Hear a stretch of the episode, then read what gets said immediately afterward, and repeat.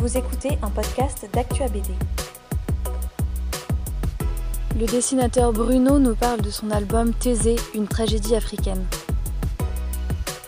L'universalité de la tragédie classique s'adapte parfaitement aux tragédies contemporaines, là en l'occurrence africaines. Alors quel est le pitch de Thésée? Eh ben, Thésée, ça raconte euh, la fin du. Enfin, en gros, ça raconte les, derniers jours du, règne de Mobutu. Euh, et euh, tout ça sur une trame, une trame qui reprend la trame de la tragédie classique, à savoir le Phèdre de, Racine.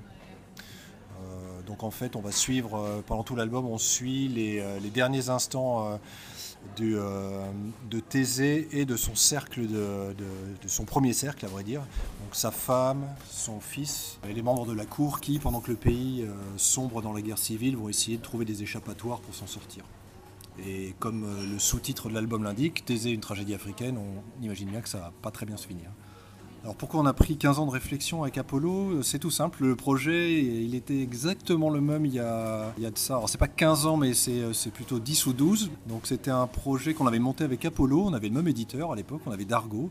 Et puis euh, les choses ont fait que euh, nos calendriers se sont, un, se sont un peu séparés, les planètes n'étaient plus tout à fait alignées et puis euh, il a fallu attendre 10 ans pour qu'en 2020 on remette le couvert. Je tiens à dire que finalement c'était une bonne chose parce que je pense que euh, si le livre était sorti il y, a, 10 ans, il aurait été beaucoup moins bon dans le sens où, euh, euh, disons que ma boîte à outils par rapport aux médias BD était moins fournie, alors que là, je suis vraiment très heureux du livre. Je pense qu'on n'aurait pas pu faire mieux avec Apollo. Il y a une maturité complémentaire qui vient effectivement d'un euh, du travail qu'on a pu euh, faire avec Fabien Nury sur nos précédents albums et à plus forte raison sur Chris Kyle. Et quelque part, euh, notamment en ce qui concerne l'utilisation de la voix off pour nourrir le récit et lui donner une plus grande, une plus grande force dramaturgique, notamment au niveau des personnages. Et puis, pour, développer l'ampleur d'un récit, la, voix off me semble, me semble être un outil passionnant et et maintenant inévitable. Et c'est quelque chose qu'on avait euh, un peu poussé à son paroxysme avec Fabien dans Chris Kyle. Et euh, là, c'était l'occasion de, tester ces, outils, mais sur une fiction, et euh, ce qui, à mon sens, fonctionne parfaitement sur Thésée avec Apollo pourquoi on aime euh, tant l'Afrique tous les deux On aime l'Afrique tous les deux, euh, à mon avis, de façon différente.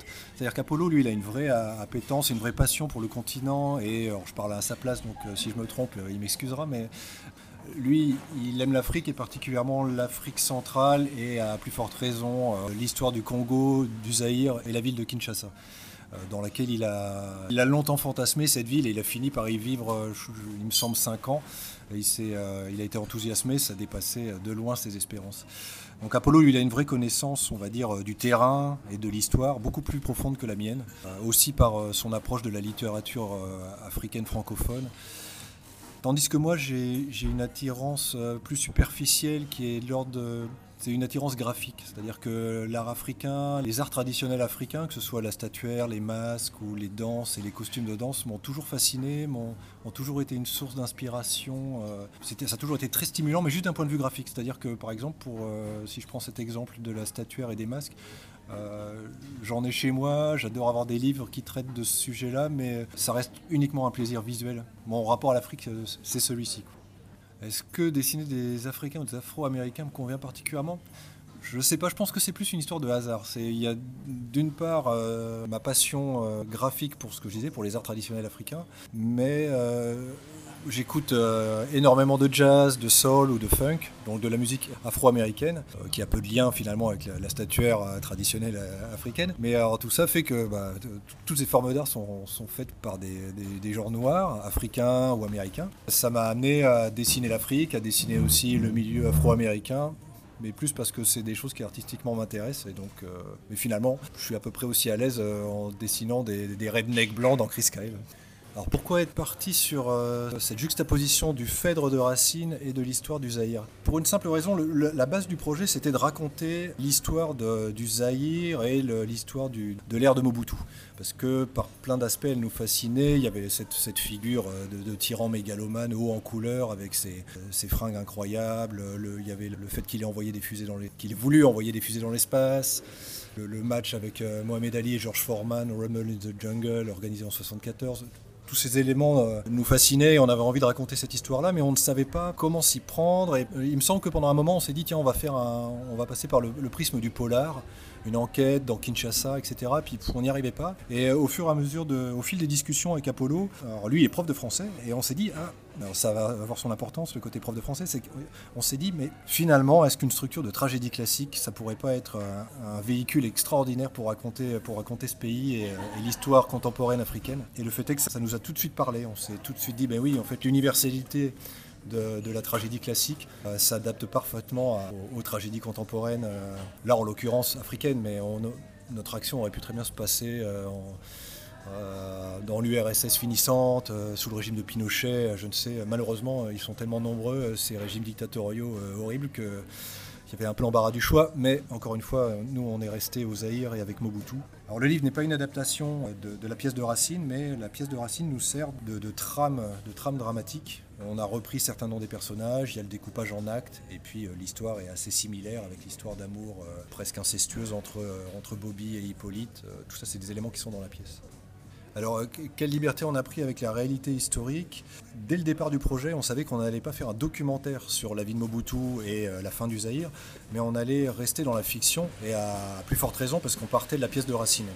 il y a plein de micro-raisons. Il y a cette première raison, il y en a une autre qui est celle qu'on n'avait pas envie, euh, en se positionnant sur le registre du documentaire, se mettre des bâtons dans les roues. On voulait garder la liberté de la fiction parce qu'à notre sens, sur ce projet-là, ça permettait euh, de raconter des choses, euh, des choses liées, des choses historiques, mais de manière euh, plus profonde, en passant par le, biais de la fiction, plutôt qu'en restant attaché de manière psychorigide à certains, faits historiques et documentaires.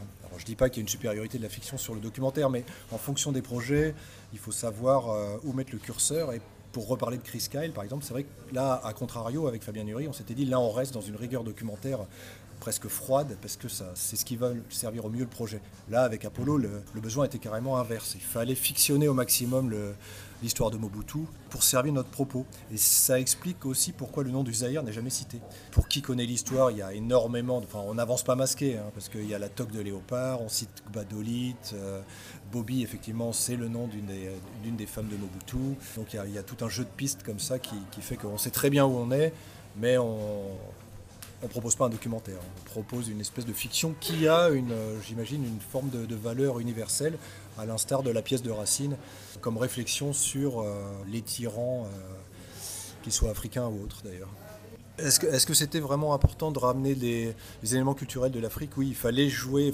L'intérêt que ça se passe au Zaïre, c'était de pouvoir aussi euh, convoquer euh, la magie, les fétiches. Donc c'est pour ça que dans le livre, par exemple, Mami Wata, qui personnifie, qui est une sirène qui personnifie l'esprit du fleuve, a un rôle si important parce que finalement c'est elle qui survole toute l'histoire euh, du récit. Un rôle important dans le sens aussi parce que le Zaïre, c'est à la fois le nom du fleuve, à la fois le nom du pays, que c'est vraiment l'artère, principale du pays.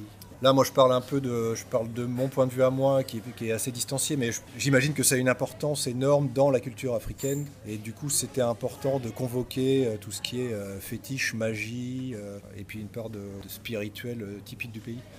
Alors, est-ce que le format roman graphique me convient mieux avec le temps?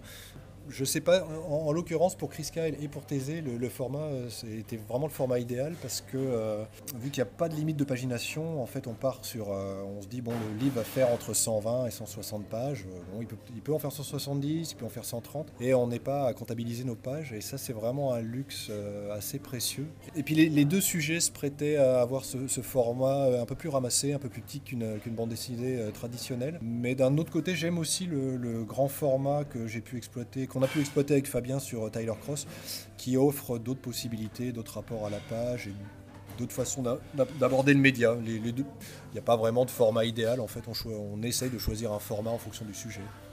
Alors qu'est-ce que j'ai appris euh, en termes d'outils d'Anthésée que je pourrais utiliser dans le futur? Bah Déjà j'ai euh, l'impression d'avoir perfectionné l'utilisation de la, voix off. Et dans le sens, je reviens là-dessus, mais c'est vrai que la voix off, contrairement à des... je pense que je pourrais plus du tout m'en passer. Hein, parce que contrairement à, un récit qui se déroule uniquement euh, par le biais de dialogue, je trouve que la, voix off, en convoquant euh, l'aspect littéraire euh, de la bande dessinée, permet aussi une plus grande émotion, une plus grande amplitude de récit. Les personnages sont plus travaillés, plus profonds, parce qu'en en, quelques pages, tu peux raconter l'histoire d'un pays, en quelques pages, avec la voix off, tu peux raconter l'histoire de la vie d'un personnage.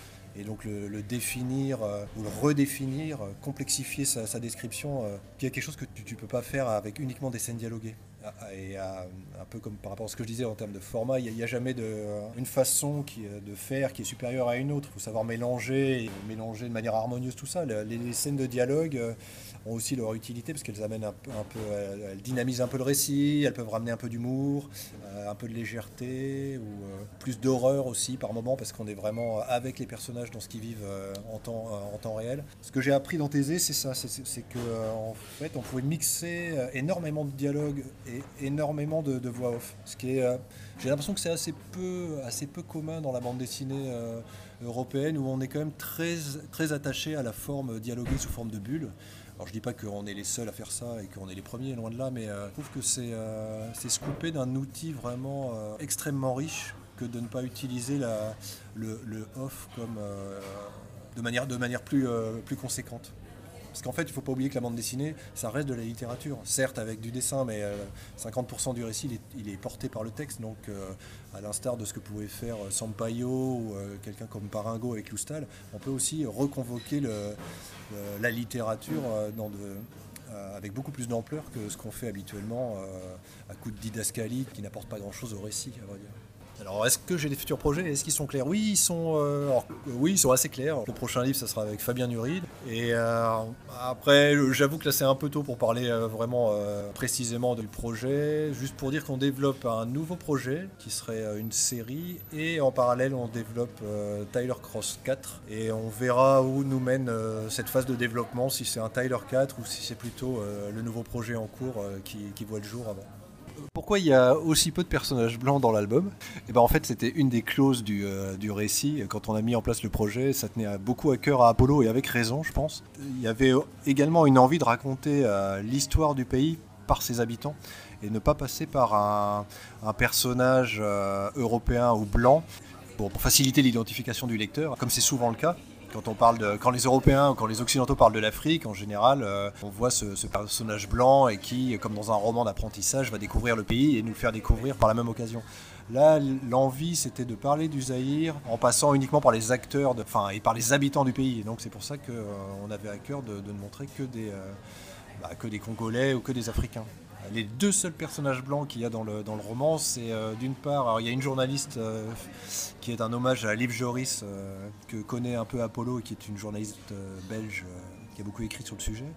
Et puis on a quand même tenu à montrer le temps d'une page et d'une séquence un peu grotesque, un personnage d'expatrié, on peut imaginer que ce soit un diplomate blanc qui est assez, assez navrant.